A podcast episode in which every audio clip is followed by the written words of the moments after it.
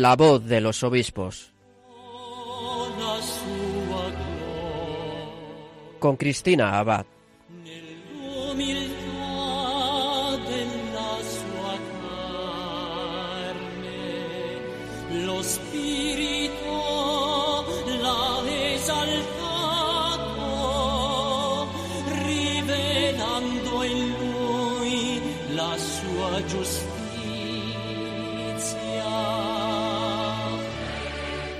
Buenas noches, queridos oyentes de Radio María.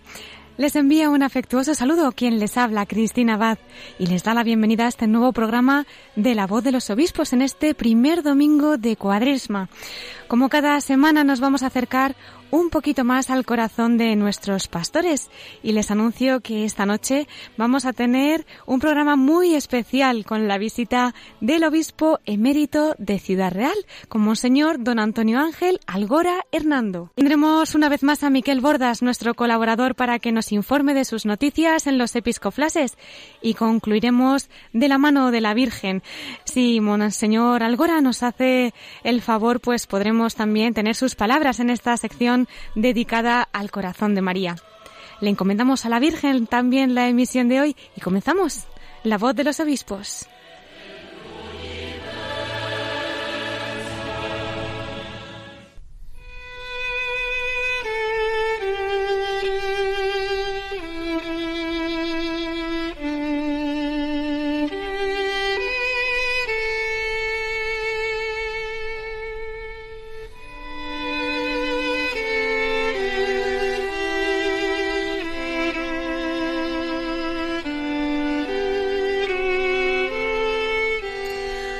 Queridos oyentes, esta noche la verdad es que vamos a tener una entrevista muy muy especial porque tenemos un regalo y es que tenemos a nuestro invitado de honor con nosotros en los estudios de Radio María.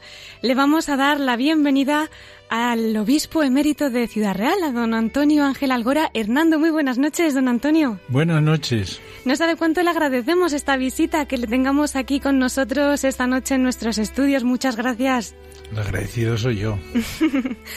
pues don Antonio, aunque me imagino que serán muchos de nuestros oyentes los que hayan seguido un poquito su recorrido, pues bien como sacerdote, como obispo de Teruel, como obispo prior de Ciudad Real, si le parece bien, yo de todas formas le voy a hacer una brevísima presentación para que le conozcan un poquito más. De acuerdo. ¿De acuerdo?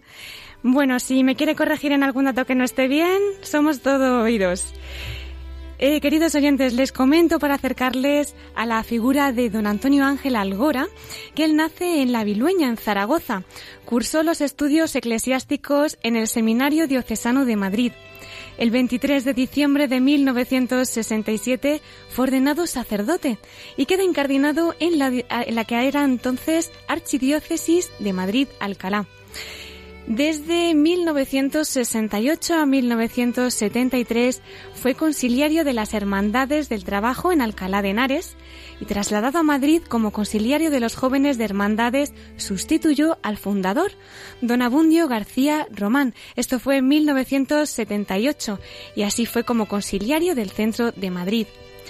El 9 de octubre de 1984 fue nombrado vicario episcopal de la Vicaría Octava de la Archidiócesis de Madrid.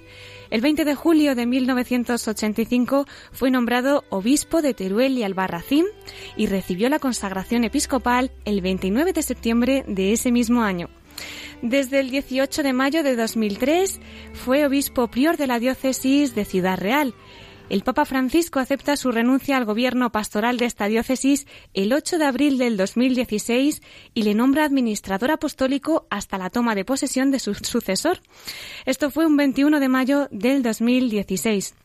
En la Conferencia Episcopal Española es miembro de la Comisión Episcopal de Apostolado Segrar desde el 1990. Dentro de esta comisión es responsable de la pastoral obrera. Desde 1993 pertenece al Consejo de Economía y es responsable del Secretariado para el Sostenimiento Económico de la Iglesia. Además, ha sido miembro de la Comisión Episcopal de Pastoral Social de 1987 al 99 y de la Junta San Juan de Ávila, doctor de la Iglesia, la cual se creó con el encargo de preparar la declaración y la promoción de la figura del nuevo doctor. Y después de esta breve presentación, pues le reiteramos nuestro agradecimiento y estamos ya deseando compartir con él alguna de sus experiencias de este periplo al que el Señor le ha destinado, don Antonio. Estaba pensando lo viejo que es uno cuando empiezan a dar tantos datos con tantas fechas. Bueno, como decía San Juan Pablo II, siempre él decía que era un joven de 84 años y yo creo que mucho, mucho queda todavía para, para esa fecha. Así que, pues la verdad que es una maravilla lo que el Señor ha ido haciendo ¿no? En todos estos momentos. Don Antonio, y por eso vamos a, si le parece bien, comenzar hablando de esa infancia en la que el Señor le mira de una manera especial y me imagino que en algún momento de su vida pues siente esa llamada a la vocación sacerdotal.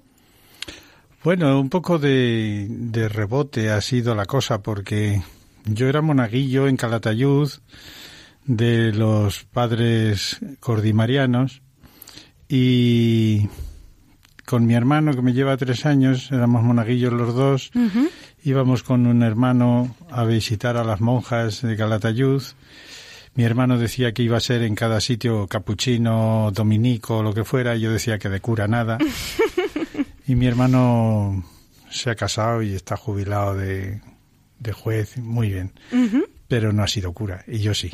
Anda. Así que un poco de rebote. Eso sucedió ya cuando acabé el bachillerato a los 18 años. Venía yo pensando que en el centro de acción católica no aparecía por allí ningún cura, y eso que había en la parroquia bastantes, pero nos tenían un poco abandonados. Ah, y pensé que a alguno le tenía que tocar el ser, el ser cura y, y me brindé a, la experiencia y Dios me cogió la palabra. Pues un corazón muy generoso. Bueno. Don Antonio, ¿cómo fueron esos primeros años como sacerdote? Ya en Madrid estuvo, como hemos leído al principio, pues como conciliario de las hermandades de trabajo en Alcalá de Henares. ¿Nos puede hablar un poquito de qué son, en qué consiste, cuál es su ideario? Bueno, entonces tendríamos para toda una tarde, una mañana y una noche. Bueno, pues nada, tenemos programas, le eh, esperamos cuando quiera.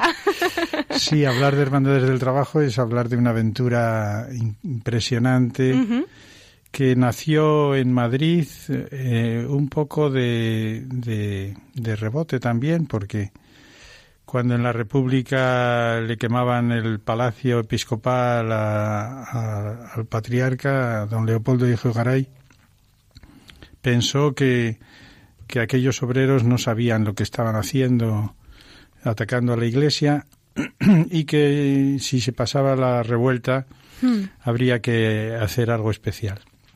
Se lo encomendó eso a don Abundio García Román, un sacerdote madrileño. Bueno, era cacereño, pero ordenado en Madrid.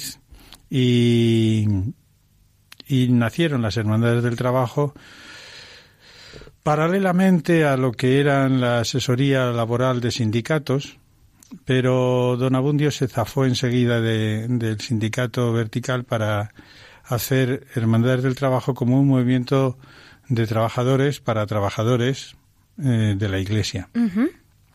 Y bueno, pues eh, me cogieron de seminarista para ir a unos campamentos, a unas colonias infantiles que tenían y, y cuando me ordené mm, me encontré con la sorpresa de que me, me destinaban a Hermandades del Trabajo en Alcalá de Henares. Vaya. Nosotros habíamos soñado en el seminario un equipo de, de revisión de vida que teníamos, habíamos soñado con irnos juntos y lo pedimos así al obispo, a la Sierra Pobre de Madrid. Bueno, ahora no es tan pobre por el turismo, pero la zona de, de Buitrago y todo aquello. Sí y no nos hicieron caso y nos repartieron por muchos sitios. Y a mí no me tocaron pueblos. Yo soy de pueblo, de un pueblo pequeño, como has dicho, la Bilueña, muy bien. Y me encantaba el empezar eh, en un pueblo pequeño. Pero se me fastidió la cosa y acabé en Alcalá de Henares en la época de la expansión de Alcalá. Los jóvenes que tenían el grupo eh, se dejaban las, los dedos en las cizallas de, de las cortadoras de, de chapa de las fábricas que, entonces había, Zanús y Roca, no sé qué. Unos momentos muy duros, muy difíciles, muy, duros y muy difíciles. por ser de Hermandades del Trabajo, tuve a la Guardia Civil esperándome en la puerta de ¿Ah, casa. Nunca se metieron conmigo y, y no pasó nada, pero la sensación de que estábamos muy controlados. Y gracias a Dios eh, se cruzó que los, la adoración nocturna femenina se quedó sin conciliario y en la adoración nocturna femenina estaba la directora de, de la sección femenina y, y eso me salvó a mí de, de posibles sospechas de rojo. ¿no? Ah, y, y- y la verdad es que fueron unos años preciosos los de los de Alcalá de Henares porque teníamos un comedor, una residencia de jóvenes. Eh, la inmigración entonces estaba muy fuerte, inmigración en España, pues de los pueblos de Castilla, los pueblos de Andalucía venían a trabajar a las fábricas de Alcalá y fue muy interesante aquello, muy muy rica la experiencia. Lo recuerda con verdadero Sí, cariño, sí. ¿no? Después ya el traslado a Madrid eh, se produjo porque eh, hacía falta el conciliario de los jóvenes, de la central de juventudes que llamábamos. Sí. Entonces teníamos, bueno, Hermandades del Trabajo llegó a tener 65.000 afiliados en, Mm, en, en Madrid, en España más de ciento y pico mil. vaya.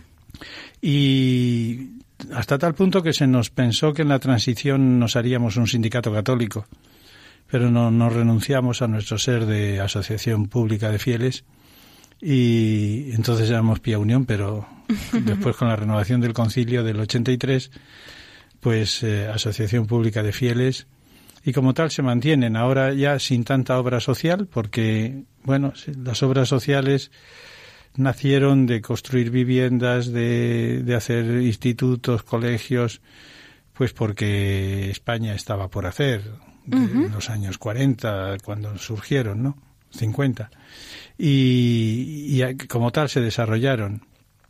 Lo importante eran los, los militantes, que eran más de 600, gente muy comprometida en sus fábricas, en sus talleres, en sus oficinas. Estábamos divididos eh, por hermandades, un poco herederos de la vieja tradición medieval de los gremios. Por eso se nos veía un poco como amarillos, no luchadores de, de fronteras, sino, sino gente colaboracionista con, con los gobiernos, porque claro, las obras sociales se tenían que mantener. Pero lejos de todo eso, éramos muy independientes. Y, y así surgió esos 18 años preciosos para mi vida de, de cura. De cura, cura, cura normal. Y además nos ha hablado de su fundador, don Abundio García Román, al que después sustituiría a usted. Eh, ¿Nos podría hablar un poquito de él, ya que además es- ha concluido el proceso de su fase diocesana, ¿no? De la causa de canonización y, en fin, acerca a nuestros oyentes en lo que pueda, me imagino que sería algo, pues, para continuar con muchos programas, como decíamos, ¿no? Pero quizá alguno de nuestros oyentes, pues, Le doy yo muchas gracias a Dios de, de que me pusiera a don Abundio en el camino. En las peores épocas de, de, los despistes posconciliares, no del concilio, sino de los que est- vivimos el posconcilio, don Abundio es un sacerdote que, se afinca en la oración, en el, estudio, en, el servicio a, a los seglares, en, creyendo en, en el protagonismo de los seglares. Recibió con mucha alegría el decreto del apostolado seglar del concilio, porque era lo que él venía trabajando a lo largo de, de todos los años anteriores, ¿no? Y, y todos los martes teníamos una entrevista de media hora, una hora, donde el curica joven de 27 años que era yo, pues aprendía de- del padre mayor, que sabía mucho. Había, bueno, en la causa de beatificación hemos puesto mucho acento también en que, en que casi podía entrar como mártir, aunque no lo mataron en guerra porque se salvó providencialmente, Dios tenía para él otros planes, pero eh, estuvo en las filas de Paracuellos y se salvó milagrosamente. Mm, Madre mía. Eh, bueno, se consiguió zafar de aquello, refugiarse en la embajada noruega y así acabó la guerra y, y después, eh, bueno, pues eso le valió también el- el- la credibilidad. Él estuvo de cura en, en, la época, en la República, era el colegio del cura, un colegio de patronato en Vallecas. Ajá. Eh, en medio de todo el follón republicano. Y eh, allí el, barrio lo quería y lo salvó. Mm, le buscó la escapada cuando le fueron a buscar. La propia gente del barrio. La propia gente del mm, barrio, porque estaba muy agradecida a lo que había hecho por el barrio, el colegio. Y bueno, me, estaba despistando. No, no, que salvó, cuente, cuente, que es interesantísimo. Se salvó de esas maneras, Dios, Dios lo salvó.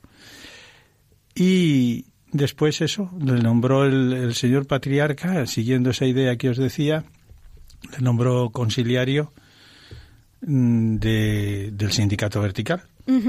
Pero empezó a moverse con, con, con gente fuera del sindicato hasta que le llevaron el ministro Solís le llevó de la, oreja al patriarca diciéndole, mire, don Abundio quiere hacer cosas extrañas fuera del sindicato y aquí lo tendría todo. Y el patriarca dijo, bueno, dejemos a don Abundio que haga lo que tenga que hacer.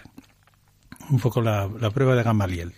Si es de Dios, eso seguirá adelante y no nos vamos a meter con ello. y gracias a Dios siguió, siguió y y con un grupo de militantes, de, hombres y mujeres mm, muy, muy pequeña cosa, montaron todo aquello para llegar a ser 22 hermandades, eh, 65.000 afiliados en, en España, eh, digo en Madrid solo, construyendo viviendas, eh, colegios, etcétera. aquel grupo de seglares eh, eran fundadores con él y, se jugaron el tipo por, por el servicio a los trabajadores y a sus necesidades. Y ahora sigue así, hermandades. Ha bajado mucho la afiliación porque porque la ventaja de las obras sociales, pues la gente se apuntaba por el beneficio que tenían múltiple. Ahora todo está más cogido por, por el Estado y por los servicios públicos y ya no son tan necesarios esos servicios, pero la evangelización, el llevar el, Evangelio al mundo del trabajo sigue siendo vital. Claro, y necesario. Y ahí están. ahí están. Eh, usted presidía, don Antonio, ese 14 de diciembre del 2006 en la parroquia de Santa Teresa y Santa Isabel, aquella Eucaristía con motivo pues de esa conmemoración del centenario, ¿no? Ya con un poquito con lo que nos está contando de ese proceso de Don Abundio, ¿qué quería transmitir en esa homilía? ¿Qué se siente después de haber estado tan cerca, conviviendo tanto como nos está contando? Bueno, no, yo no lo sé expresar en palabras, son más sentimientos que palabras. En principio, ver que la Iglesia la fundó nuestro Señor Jesucristo oh, muriendo en la cruz y resucitando al tercer día. Pues eh, las obras, eh, las asociaciones eclesiales, las tareas eclesiales, las no sé cuántas, 40.000 instituciones que tenemos en, en, España. Se dice pronto. Cuando se quieren meter con, con nosotros tan, tan extrañamente, sí. pues eh, eso es obra de Dios. Con la respuesta de los hombres, naturalmente, pero es esa capilaridad que tiene la Iglesia y que tiene en el mundo del trabajo tan tan machacado hoy por tantas cosas. Sí. Reformas laborales eh, traídas y llevadas, cogida el trabajador como si fuera una cosa. Mm, el mercado de trabajo se dice, se dice, malamente se dice, mercado del trabajo. Y llevar el Evangelio ahí lleva consigo el testimonio de, de gentes que están en favor del trabajador siempre. Y eso es lo que más me aprendí yo de, Don Abundio y de, y de Hermandades del Trabajo. Estar del lado de los perdedores del conflicto social. Que aunque se quiera ocultar con buenas palabras y con grandilocuencias, está ahí. El Papa es hoy una Dalí de, los descartados, defendiendo el derecho de los excluidos a participar en el concierto social. Y en Hermandad del Trabajo yo me aprendí eso, le debo esa sensibilidad. Le debe esa sensibilidad, qué bonito, don Antonio.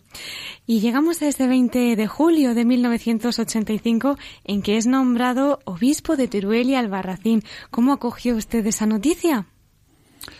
Ah, pues eh, me llamó el, el, sotosecretario de la Anunciatura, porque no había anuncio entonces. Me llamó y me dice, el Santo Padre le encomienda a la diócesis de, de Teruel y Albarracín. Digo, eso es ser obispo. dice, pues claro, el italiano, aquel no entendía mucho de nuestro... Monseñor Berloco no entendía mucho nuestras bromas. Y digo, pues que no le he negado nunca a la Iglesia nada. Yo creo que tuve ocasión de decírselo a San Juan Pablo II en octubre de ese mismo año, porque me ordené el 29 de septiembre, pero en octubre no, en los primeros días de noviembre estábamos en Roma en la visita a Límina, me tocó, me tocó así. Y cuando San Juan Pablo II me recibió, que nos recibía personalmente a todos, dice, ah, un obispo joven, digo, usted tiene la culpa. No entendía él, el castellano que estaba aprendiendo no lo entendía. Dice, ¿cómo? ¿No, está, no es usted feliz? No no le ha caído bien eso de ser obispo. Digo, no, no, no, no, entiéndame bien, perdone mi torpeza. Quiere decir que usted es el responsable de haberme hecho obispo, se echó a reír. Digo, pero me parece que se equivocó, ¿eh? Ah, la infalibilidad de la iglesia, tal. Estuvimos bromeando con aquello. Bien, eh, te, te, pide que des algo a la iglesia y le das la vida. Eh, yo creo que eso es lo más importante. Mm. Ojalá pudiéramos todos, cuando nos llegue el momento, responder así ante el Señor Don Antonio. No haberle negado nada a la Iglesia, haberle dado nuestra vida. Desde luego que sí.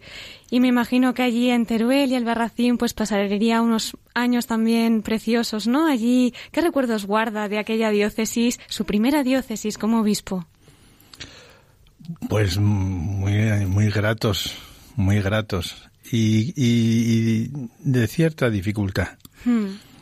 ¿Eh? de cierta dificultad, porque la diócesis de Teruel tiene que acompañar, mm, ha quedado en la opinión pública eso de que Teruel existe. Sí. Eso, eso lo sacó el director de Cáritas, que era un médico de la unidad de cuidados intensivos del Hospital Obispo Polanco, de un plan de pastoral que hicimos, que nos planteábamos cómo ser la Iglesia acompañando al mundo rural envejecido y empobrecido. Teruel ha sufrido la emigración mayor, es de las zonas de España más deprimidas. Eh, las visitas pastorales a los pueblos eran pueblos de 50 habitantes, todos jubilados. Eh, la situación social era muy difícil, sin casi servicios.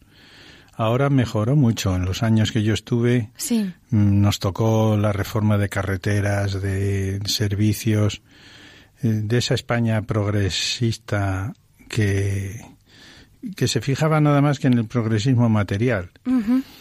Pero bueno, ahí nos tocó acompañar y los sacerdotes son unas grandes personas que han sabido acompañar a esas situaciones. Yo les dejé, por desgracia, yo les dejé con tres, cuatro pueblos por sacerdote. Ahora tienen siete, ocho. Vaya. Pero entre los siete ocho no suman lo mismo que sumaban con dos o tres solo, ¿no?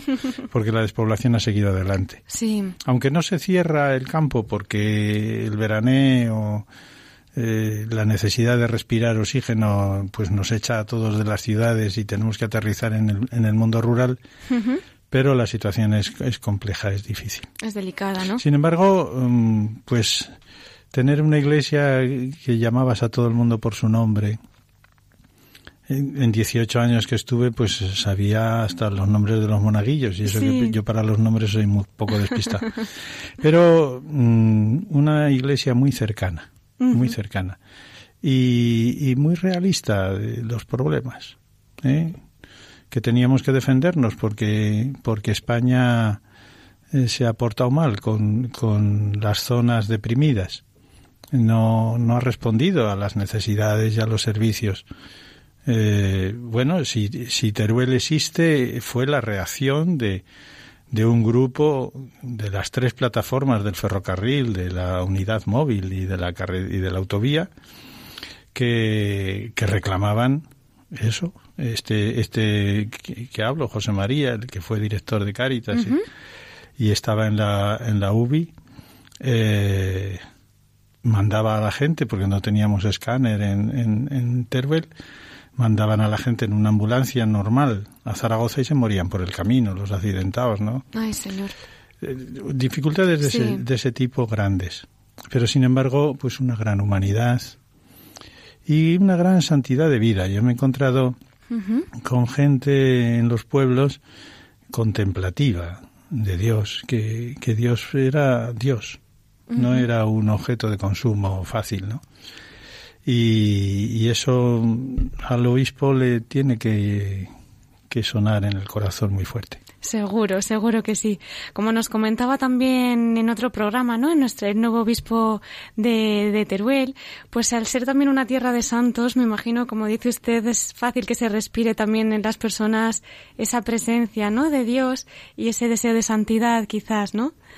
Siempre martirial, ¿eh? Sí. Eh, muy perseguida. Muy perseguida.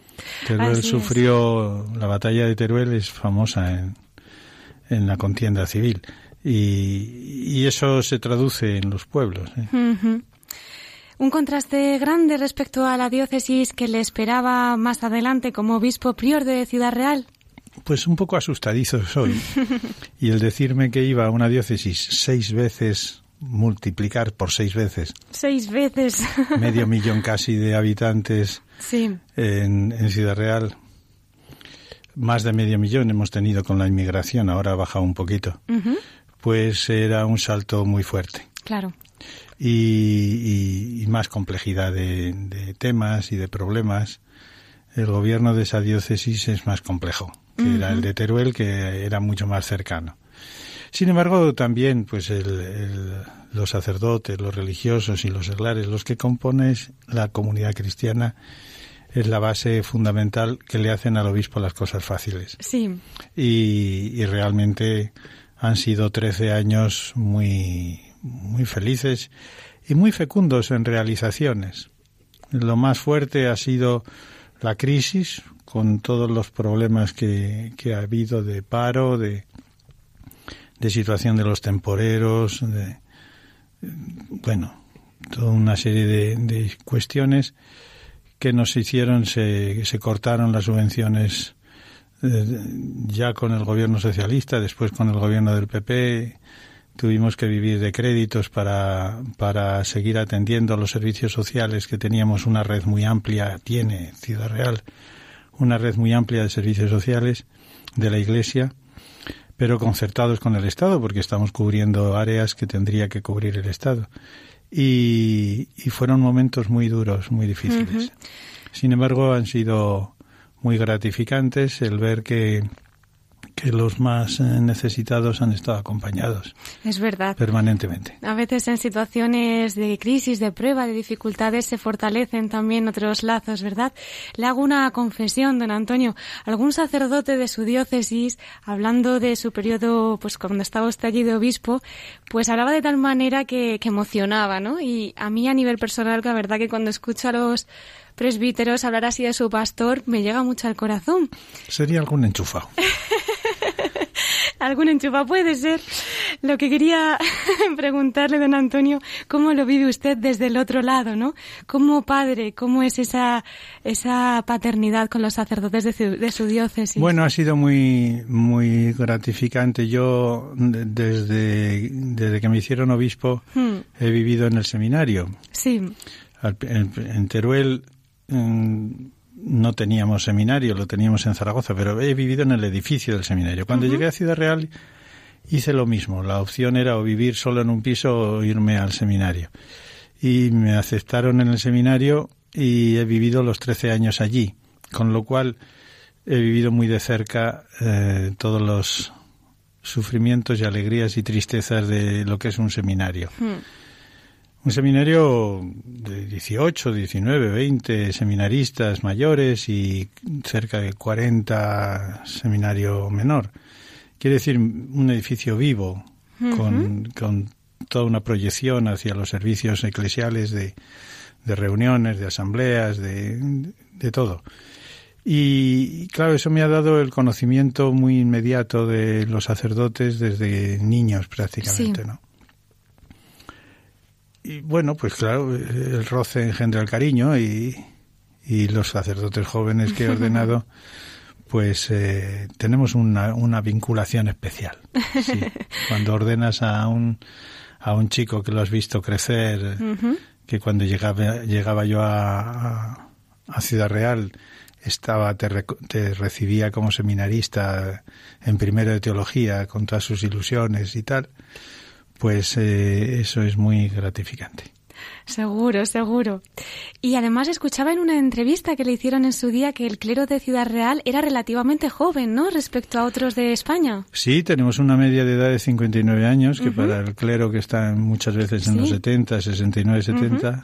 pues es muy, es, es, es así. La reunión con los curas jóvenes que tenemos los dos primeros años de ordenados, teníamos esas reuniones, pues eran con 30, 40. Uh -huh y 30 o 40 jóvenes de 28, 27, 25 años, pues es un, es un, un peligro. terrible, terrible. Recuerdo cuando nos fuimos a ver la Sagrada Familia, aprovechando el, el, el, el, aeropuerto de Ciudad Real, cuando se abrió y lo promocionaron y por 50 euros teníamos ida y vuelta a Barcelona. Mm, vaya. Y estar en Barcelona con aquella gente, pues fue terrible.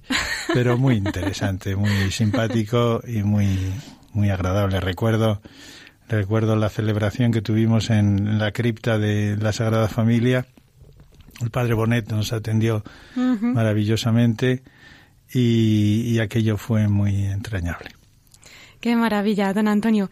Estoy yo aquí hablando de la diócesis de Ciudad Real y quizá algún oyente, cuando yo le he dicho que fue obispo prior, habrá pensado, ¿cómo que obispo prior? ¿Qué es eso? Sí, la diócesis de Ciudad Real nace en la reforma de las provincias españolas en 1950, 1850 y tantos, uh -huh. cuando Isabel II nos quita a la Iglesia todas las propiedades y, y organiza el desbarajuste de las comarcas y de, y de las diócesis para que no coincidan los límites provinciales con los límites diocesanos. El, el, el mundo liberal hmm. no ha sido muy propicio a la Iglesia nunca. Y en, en, en estos aspectos me refiero. Uh -huh. Y, y bueno, pues hicieron para guardar los derechos formales de, de las órdenes militares, las órdenes militares.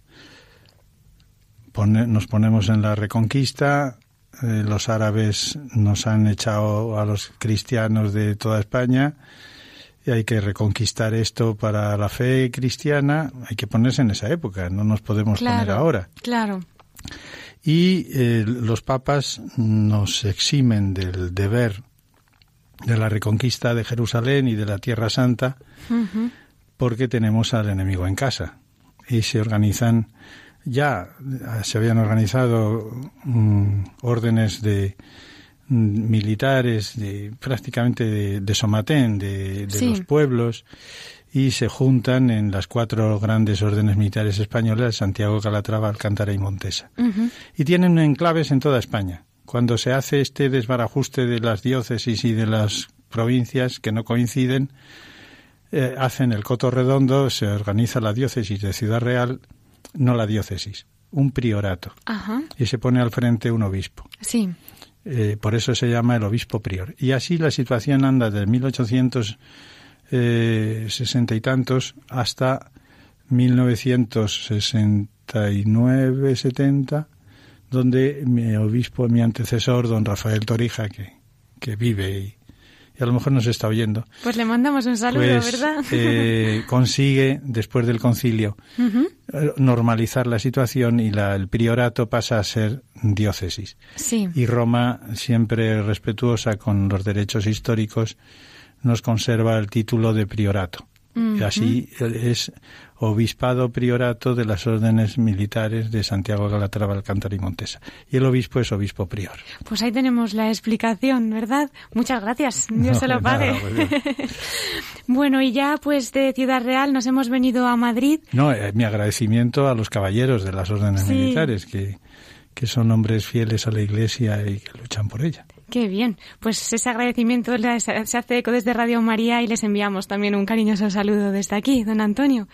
Y como obispo emérito, ¿cómo es su día a día aquí en Madrid? Bueno, pues eh, de repente no tienes ya ninguna responsabilidad de gobierno.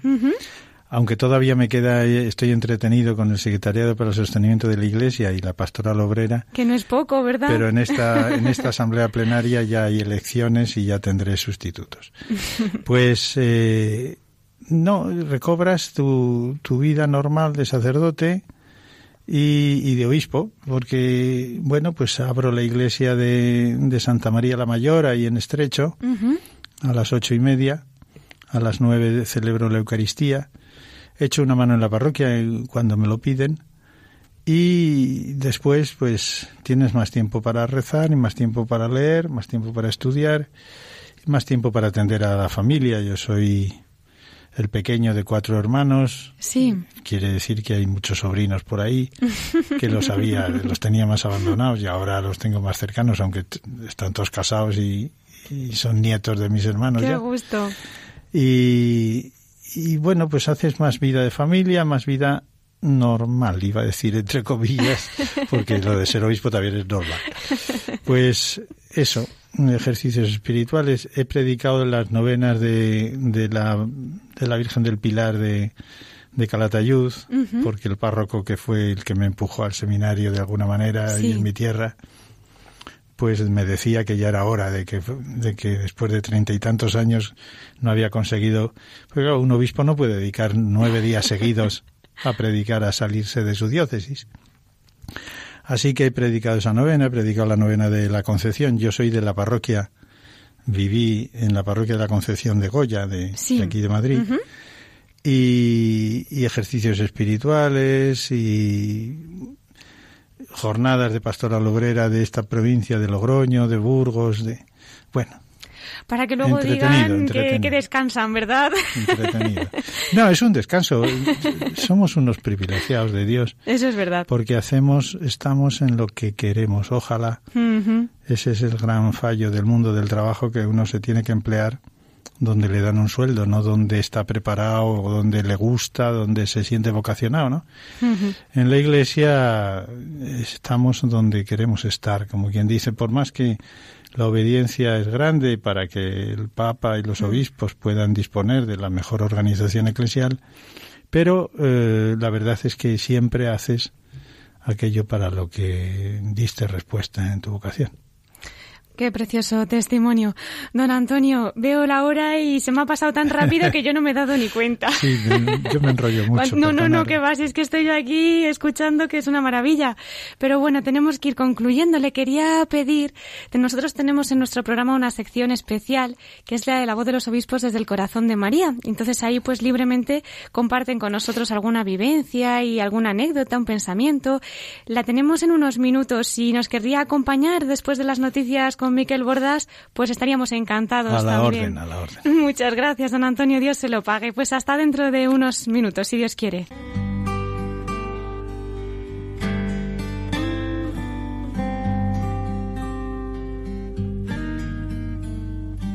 Estaba José sentado, tallando una cruz acercan las tiernas pisadas de Jesús. Como una mariposa revolotea el niño Dios. Juntos entre ellos todo es amor y se sus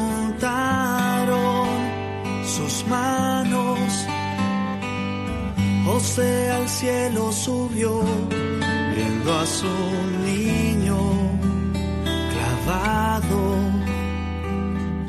como su sangre derramó. Porque mi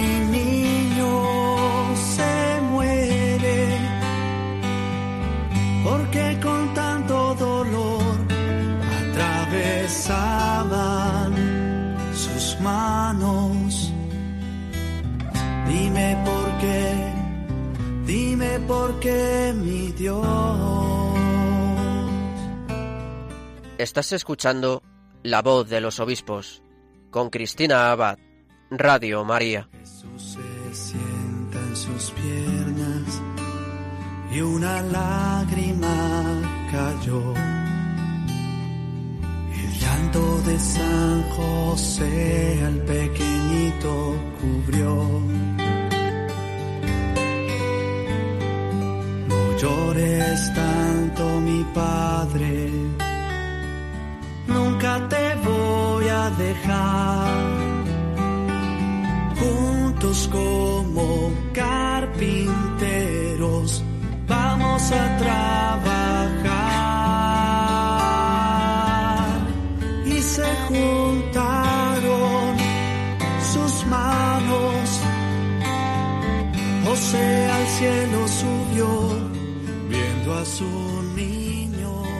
Estamos escuchando esa canción de José Carpintero de Felipe Gómez y precisamente en marzo, que es el mes de San José, ¿quién mejor que él, verdad, para encomendarnos, para encomendar Radio María a todos nuestros oyentes, nuestro programa? Y nos recuerda también San José esa santificación en el trabajo, trabajo del que además nos ha hablado hace unos minutos en la entrevista que hemos tenido con el obispo emérito de Ciudad Real, con don Antonio Algora, en que, entre otras muchas cosas, nos ha hablado de esas hermandades del trabajo en las que colaboró en Alcalá de Henares al principio y después más adelante ya sustituyó a su fundadora, don Abundio García Román, como conciliario del centro en Madrid. Bueno, y veo que está ya Miquel Bordas preparado, así que damos paso a los episcoflases.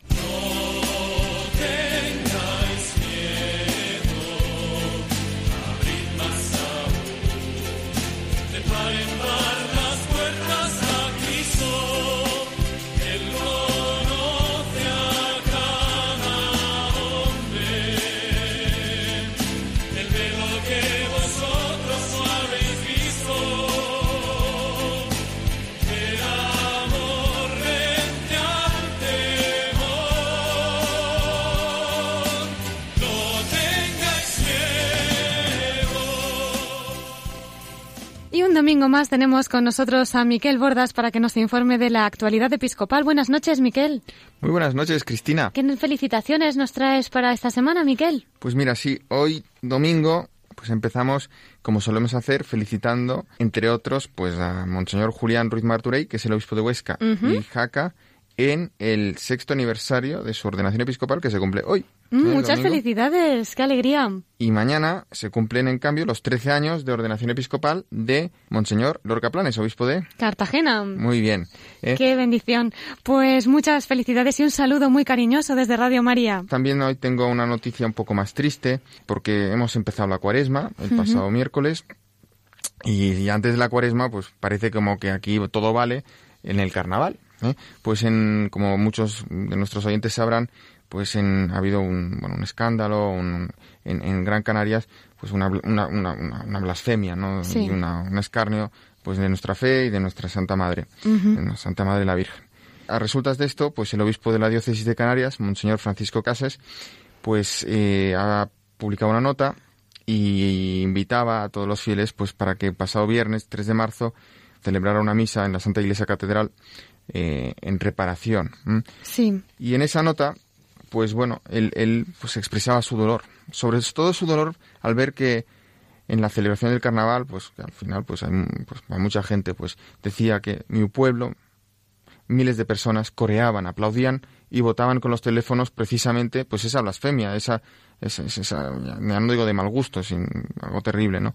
Claro. Y, y, y, y- y bueno, pero a la vez también recordaba como eh, todavía son miles y miles de personas las que en cambio acompañan la imagen de la patrona eh, de la isla, la Virgen del Pino, eh, cuando baja y, a la ciudad y cuando lo vuelven a subir al santuario. Y bien, pues el obispo lo que le brota del corazón dice es pedir perdón, ¿no? Pedir perdón a nuestro Salvador y a su bendita Madre eh, por, por, por ese pueblo, ¿no? Perdona a mi pueblo, dice Señor. Perdona a tus hijos, Madre. Perdóname a mí, que debo responder por ellos ante ti. Perdona tantos como formando parte de la comunidad cristiana no damos el debido testimonio que, que, nos corresponde. Y también el obispo se preguntaba, pues también por la libertad de expresión, ¿no? Si todo vale en las manifestaciones festivas o lúdicas, porque como que no hay nada verdad, eh, y entonces, claro, todo es frivolidad. Pues bueno, eso pues le, a él le, hace pensar, ¿no? Y impide que pensemos sobre esto. Claro, claro, y a nosotros también. Muchas gracias, Miquel, porque es importante, ¿no? Que, que nuestros oyentes, que nosotros, pues también tengamos en cuenta estas palabras del pastor de Canarias y que podamos orar, que podamos también meditar y reparar. Así es, Cristina. Y también, Cristina, pues como siempre te he traído esta noche una perla. Una perlita. Pues ya que estamos con el obispo prior emérito de Ciudad Real, pues me he acordado de que tuvo un predecesor mártir, ¿eh? que era Narciso de Estenaga y Echevarría, mártir digamos, de, la, de, la, de la persecución religiosa del siglo XX. Se ha hecho un corto eh, producido por Gonzalo Seco que recrea la muerte de Monseñor Narciso de Estenaga eh, que fue asesinado justamente el 22 de agosto del año 1936 por milicianos del Frente Popular. Entonces, bueno, Narciso Estenaga era un sacerdote de origen a la vez, aunque nació en Logroño y se quedó huérfano muy pequeñito. Eh, pero bueno, ingresó en el seminario ah, y, fue ordenado sacerdote, cursó unos estudios muy brillantes eh, y bueno, ocupó cargos eclesiales y finalmente pues al ser confesor de Alfonso XIII, sí en el año 22 el rey le propone como obispo ciudad real, que, eh, cargo que entrañaba, como nos ha explicado don Antonio Algora, el priorato de las órdenes, militares. Y fue consagrado obispo en el año 1923. Entonces, bueno, pues ahí estaba rigiendo la diócesis cuando cae la, la guerra civil y el gobernador del lugar, una persona un poco ambigua, pues bueno, en principio les da una cierta seguridad esa, a él y en general a, toda la diócesis para que se mantuviera el culto. Sin embargo, pues con el paso del tiempo la situación se fue complicando y al final, pues, eh, bueno, vienen, vienen y le dicen, oiga, escápese. Y él contestó esa frase, que es el título del corto, dijo, cuando los lobos rugen, el pastor se queda con las ovejas.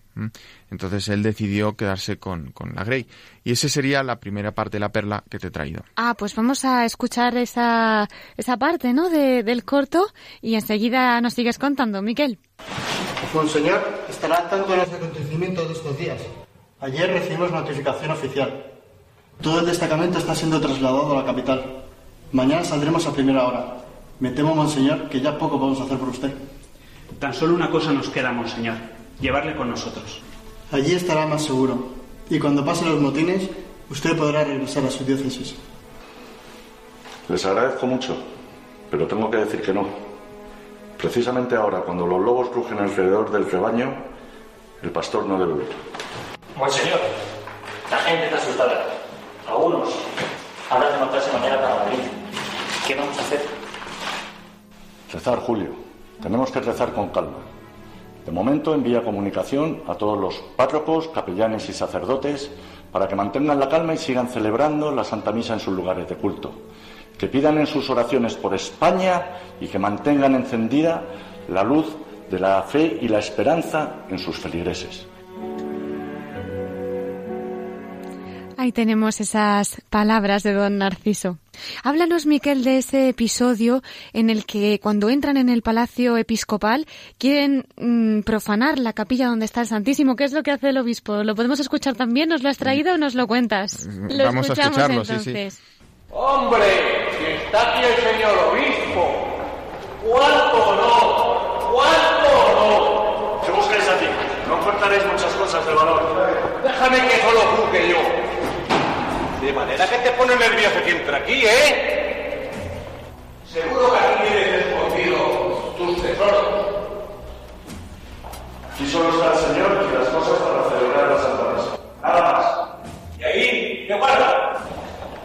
Ya te he dicho que aquí solo está el Señor. Quítate de medio, te pego un ahora mismo. No mires aquí sin el Santísimo. Si eso es lo que quieres, matarme ahora mismo. Impresionante. Bueno, y en, radio no se ve, claro, pero en el corto eh, el obispo se pone de rodillas delante del sagrario y dando su vida, dando su vida por Jesús sacramentado. Es impresionante. Y bueno, y se ve que es un hombre con fe. ¿eh? Una, persona sin fe no defendería al Santísimo. ¿eh? Pero aquí el obispo tiene fe, testimonio. y una fe hasta y da testimonios, pues es mártir. ¿eh? Eso es, eso es. Y bueno, lo último que te traigo de esta perla, volvemos a la entrada a la diócesis que hace el nuevo obispo el 9 de agosto del año 23, ¿eh? unos años antes, y entonces las emotivas palabras que les dirige a sus nuevos diocesanos. Adelante. Jamás he experimentado emoción más grande en mi vida. ¿Qué os puedo decir? Como el príncipe poeta y Moisés, me siento niño para cantar las grandezas de Dios. Mi sentimiento puede supliros mis palabras. Os entrego mi corazón. No me habéis preguntado a título de qué viene a vuestra diócesis este forastero, pero os lo voy a decir. Soy el enviado del Padre de vuestros padres para estrecharos en amoroso abrazo llorar con vosotros en vuestras desgracias, participar de vuestras alegrías y dirigiros a todos bajo mi báculo de pastor. He de encontrar en mi camino almas buenas y generosas que serán mi consuelo en las amarguras. Otras ovejas habrá que estén apartadas del camino de la salvación y he de procurar atraerlas con dulzura y caridad al querido. Para esta misión de paz y de amor me ha enviado el Padre de vuestros padres. Vengo también bajo la protección de la excelsa Virgen María. Yo, que tuve la desgracia de perder a mi madre a la edad de 11 años, veo en la Santísima Virgen la madre cuya protección ha sido siempre de palabra. Ahí tenemos esas palabras de don Narciso confiando en la Santísima Virgen. Yo creo que es un modelo para que hagamos nosotros lo mismo y por eso, Miquel, te voy a invitar a quedarte con nosotros en la sección de La voz de los obispos desde el corazón de María, en la que volveremos a escuchar a don Antonio Algora y compartiendo con él pues esa devoción a la Santísima Virgen. ¿Te quedas a que sí? Por supuesto, muchas gracias Cristina y hasta la semana que viene. Gracias a ti, Miquel. Hasta el domingo que viene, si Dios quiere.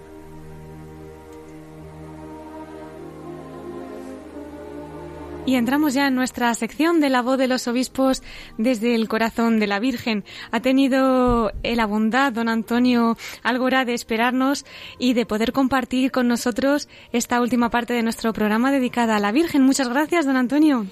Gracias a vosotros de nuevo, sí. Pues, ¿qué querría compartir con nuestros oyentes de ese corazón de la Virgen en el que me imagino que tantas cosas ha vivido y tantas cosas vive? Yo me he sentido siempre muy acompañado.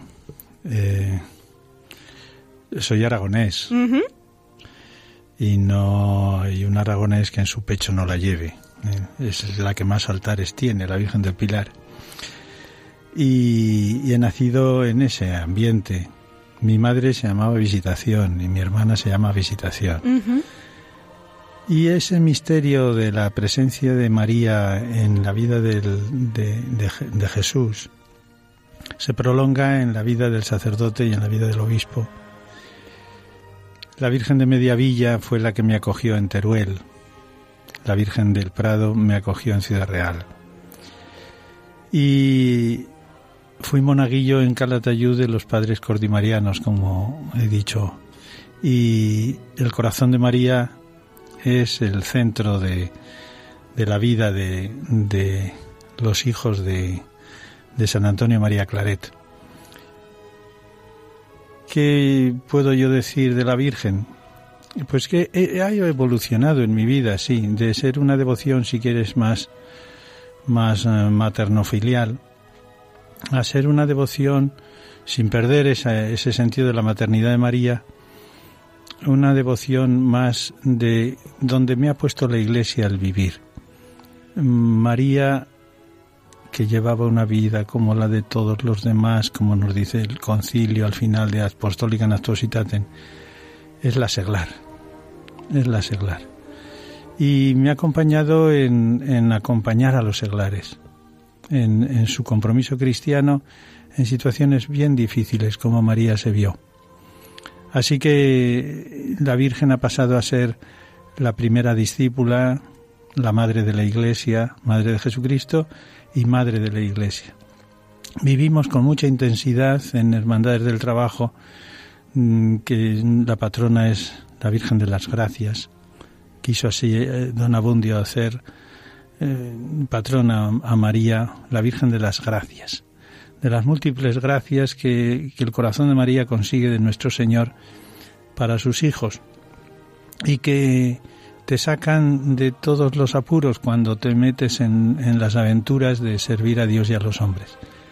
Y María pasa a ser la primera discípula, la madre de la Iglesia, saludamos así el, el título del Concilio Vaticano II, Madre de la Iglesia, y como Madre de la Iglesia, en Madre de nuestras comunidades.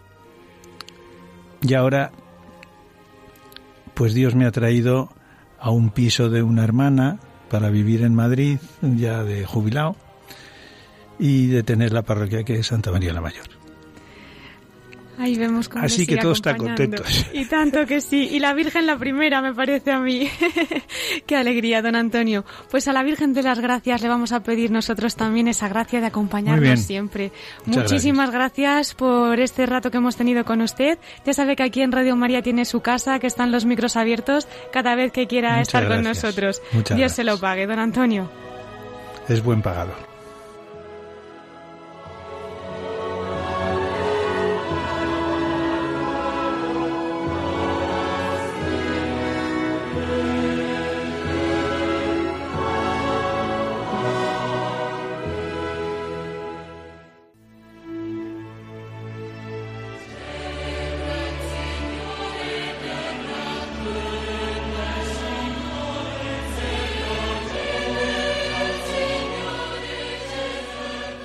Queridos oyentes, ya hemos llegado al final de nuestro programa. Espero que hayan disfrutado.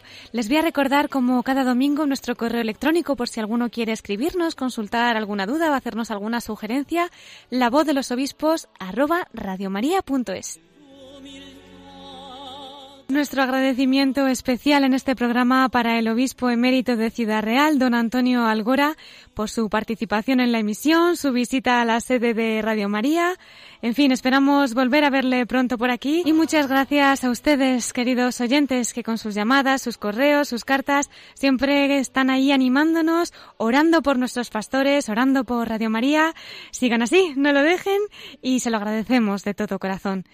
Les deseo una semana muy bendecida, que tengan una santa cuaresma y les envío un cariñoso saludo. Hasta el domingo que viene, si Dios quiere, a las nueve de la noche, en La Voz de los Obispos.